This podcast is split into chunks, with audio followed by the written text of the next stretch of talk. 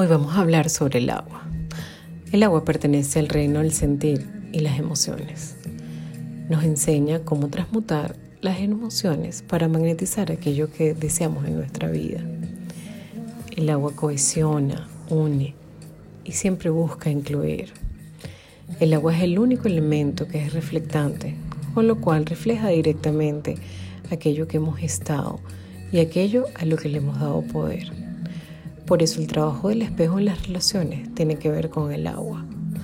Mientras más purificamos y reprogramamos nuestra agua, más atraeremos aquellas relaciones que deseamos.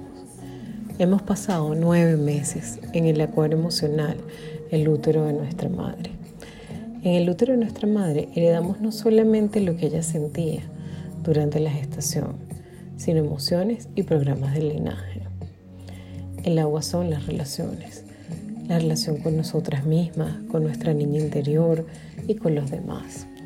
Nuestra niña interior es la personita que recuerda nuestros sueños y nuestra alegría. También en ella están, por supuesto, las heridas y nuestros traumas emocionales. El agua tiene que ver también con nuestra autoestima, cómo nos sentimos acerca de nosotras mismas. Tiene que ver con las relaciones que atraemos. El agua nos conecta con las personas. Hacemos espejo con las personas que forman parte de nuestras relaciones.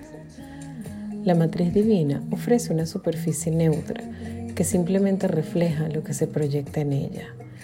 Vivir en un universo en donde lo que sentimos respecto a nosotros se refleja en el mundo que nos rodea se convierte en algo importante a la hora de reconocer lo que nos están diciendo nuestras relaciones.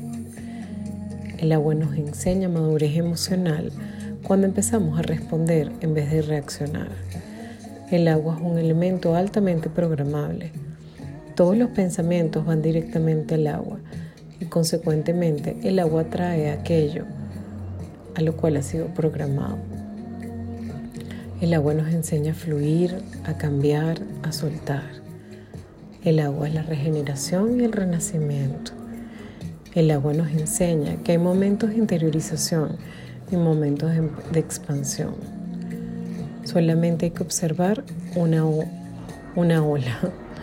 Es infinita, cambiante, se expande y luego vuelve a su vacío. El agua nos ayuda a guardar espacio. Con el agua aprendemos a crear un espacio seguro para nosotras, las personas y nuestros proyectos. El agua nos permite sentir nuestras emociones para tomar decisiones siempre que estas decisiones no sean posesiones emocionales. Una emoción se convierte en maestra y mensajera cuando es transmutada. El agua nos enseña la importancia de expresarnos, de expresar nuestras emociones. El agua nos enseña a soñar la vida que queremos manifestar o la situación o intención que deseamos manifestar. El agua es la fertilidad. Es el subconsciente, los sueños, la intuición, las vidas pasadas. El amor es el poder primario del agua. El agua necesita amor y por eso la abundancia está conectada directamente con el agua. El amor